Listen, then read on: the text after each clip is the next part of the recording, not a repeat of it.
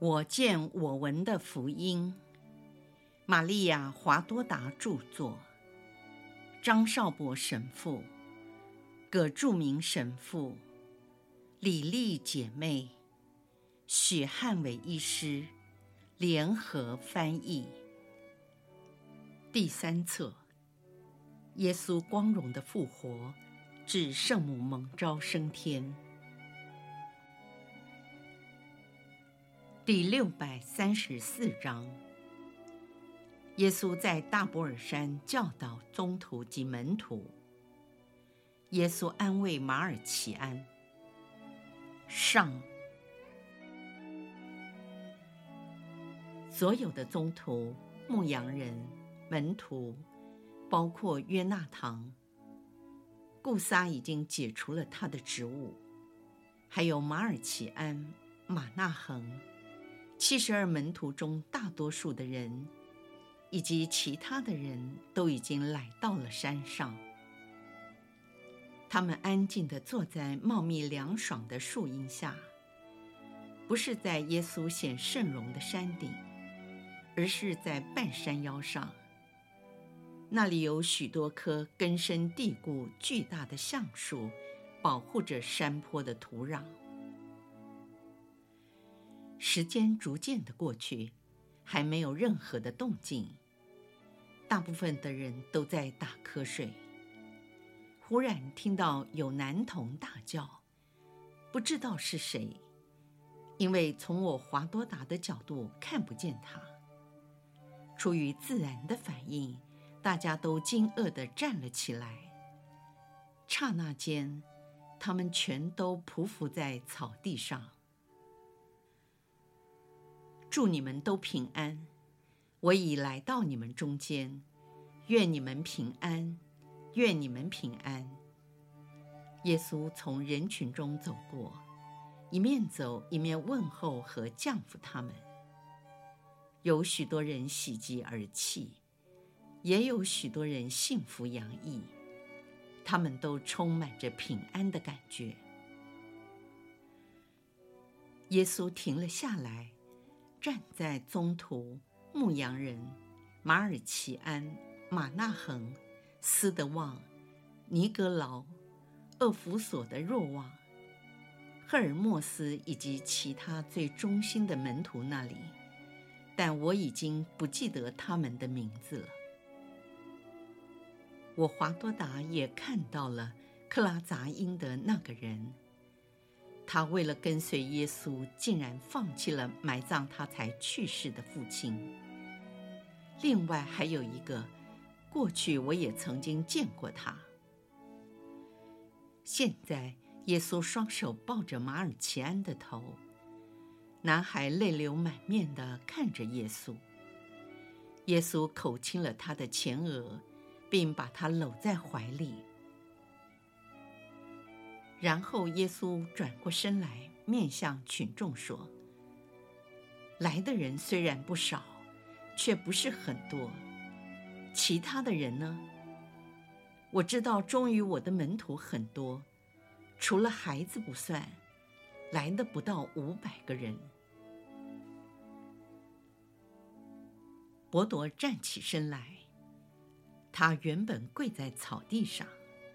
这时，代表群众说：“主，在你死后的第十三天到第二十天之间，从巴勒斯坦各地来到这里的人很多，他们都宣称曾经看见过你。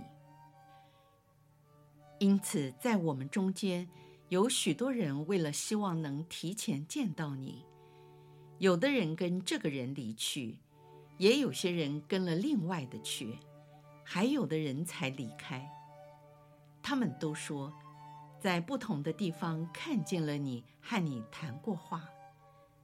奇怪的是，所有的人都说，在你死后的第十二天见到了你。我们认为这是谣言。或许他们正是你曾经说过的假先知将会兴起，欺骗你所拣选的人。这是你在橄榄山，在你前戏。伯多欲言又止，想起悲痛的回忆和那一夜所犯的罪，便低下了头，不再发言。两行热泪早已流到他的胡须和滴到地上。耶稣把右手放在伯多的肩上，在这接触的一刹那，伯多全身发抖。不敢用手去摸耶稣，只是歪着头用脸颊轻碰耶稣的手，并口亲了一下。阿尔斐的雅各说：“我们曾经劝人不要相信这些显现的传说，特别劝阻那些属于我们的人，因为他们要前往地中海、波泽拉。”腓利波的凯撒勒雅、白拉、克德市、耶里哥附近的山区、厄斯德隆平原、赫尔蒙山、贝特和龙、贝特舍莫市，以及其他没有名称的地区，也有在亚非亚或基勒阿德平原附近的零散住宅。他们居住的地方很难说清楚。有些人还说，我们都见过耶稣，也听过他说话。另外一些托人报信说，他们不只见过你，还同你一起吃过饭。我们有意留下他们，因为这或许是那些反对党指使的诡计，或是那些过于思念你的人。产生的幻觉，说见过你，其实你并没有显现给他们。但是，一部分的人还是坚持要去，有的往东，有的往西，所以留下没有走的人不到三分之一了。留下他们是对的，但不是因为我没有显现给他们，而是因为。我事前就命令过你们，聚集众人在这里祈祷，并等候我的来临。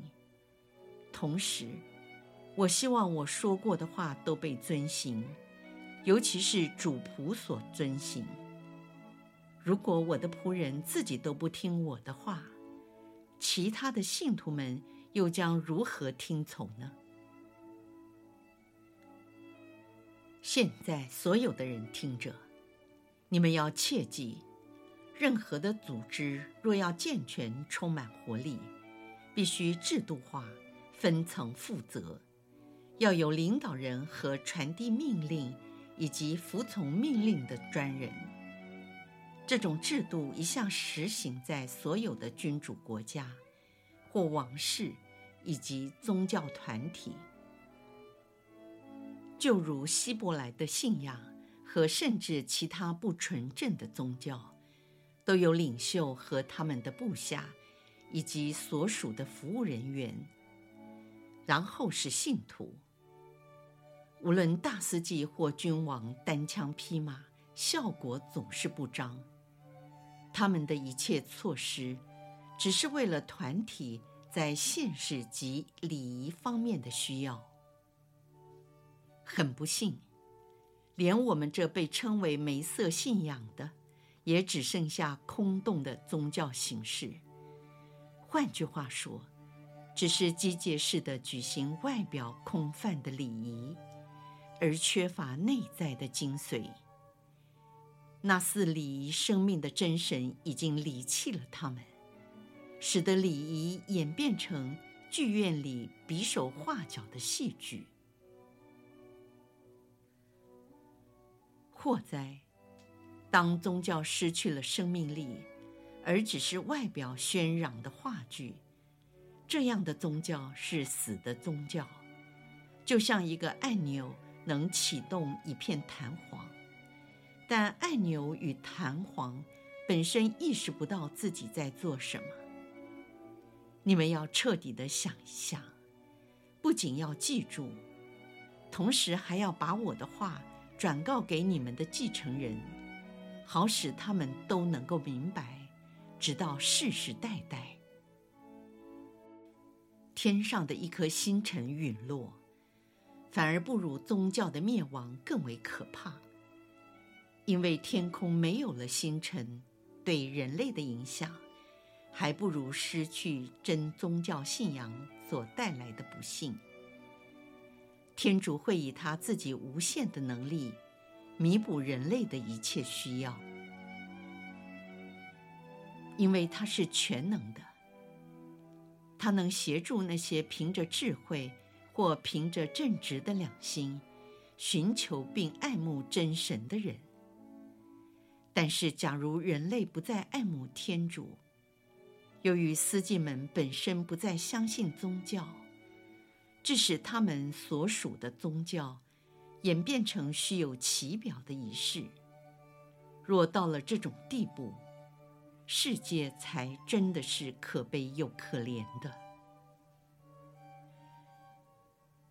我所谈的有关宗教信仰的问题，也包括一些不完备的宗教在内，其中有的是起源于天主，他把部分的真理启示给某些圣贤；有的是起源于人与生俱来的需要，渴望有一种信仰，好有一位可以让他们爱慕的神，以获得精神上的滋养。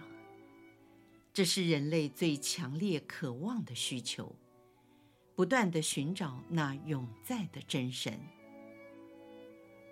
即使人性骄傲的理智拒绝敬畏任何一位神，灵魂却仍然渴望他。即使人忽视灵的存在，也无法解释心中那种无可言喻、强烈的渴望。而我所建立的这个宗教，我又该说什么呢？他以我的名号来命名。我立你们为大司祭和司铎，也命令你们将真道广传于世，直到地极。由我这位师父所传授给你们的教义，是唯一、真实、完美不变的。他在要来的天主圣神继续教导之下，真挚圆满。天主圣神将不断地带领我的大司祭、教宗，以及协助他的人。这些地方教会虽然信徒数目有多有少，但其教义相同，都属于同一大公教会。这座属神的殿宇。将成为一座新而庞大的圣殿，延伸至天涯地角。而各地的信徒彼此见解一致，互不冲突，接受同样的教义，而且精诚团结，有如兄弟姐妹，附属于教会的同一领导权下，也就是伯铎和世世代代。他的继承人教宗，一直到世界末日。其他由于某种原因与母教会分裂的教会，都是从母教会分割的肢体，不再得到超性血液的滋长。所谓超性血液，就是我教会神性的元首所给予的圣宠。他们就像故意离弃富家的荡子，其后果是他们所拥有的短暂财富变得日渐贫乏，因为他们的食物教义难以消化，使心灵的智慧退步，坠入异端或谬论，最后沦落到只有拿猪吃的豆荚来果腹的地步。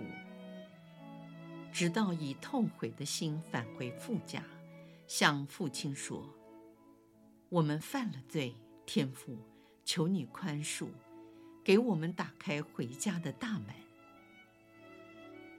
所以，无论是某个分裂教会的成员，或是一整个分裂的教会，若诚意要求回归正统教会者，你们都应大开方便之门。让他们投入大公教会的怀抱，啊，巴不得是这样，但是又要到何时何地，能有众多的人愿意效法我，甚至冒着生命的危险来赎回这分裂的教会，好实现共属一战，只有一个羊群，一个牧人的理想，而满尝我热切的渴望呢？你们要经常保持慈父的心肠。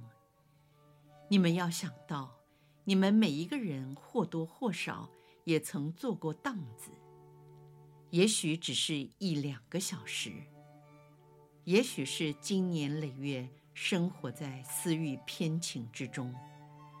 因此，对所有真心悔改的人，不可太过严苛。你们要记住。千万要记住，你们中大部分的人都曾经逃跑过，而且就在二十二天之前。你们逃跑对我而言，难道不是背弃了我吗？你们痛悔后又回到我的身边，我不是立刻宽恕了你们吗？所以你们也要照我所做的去做。无论任何事，凡是我曾做过的，你们都要做，这是我给你们的命令。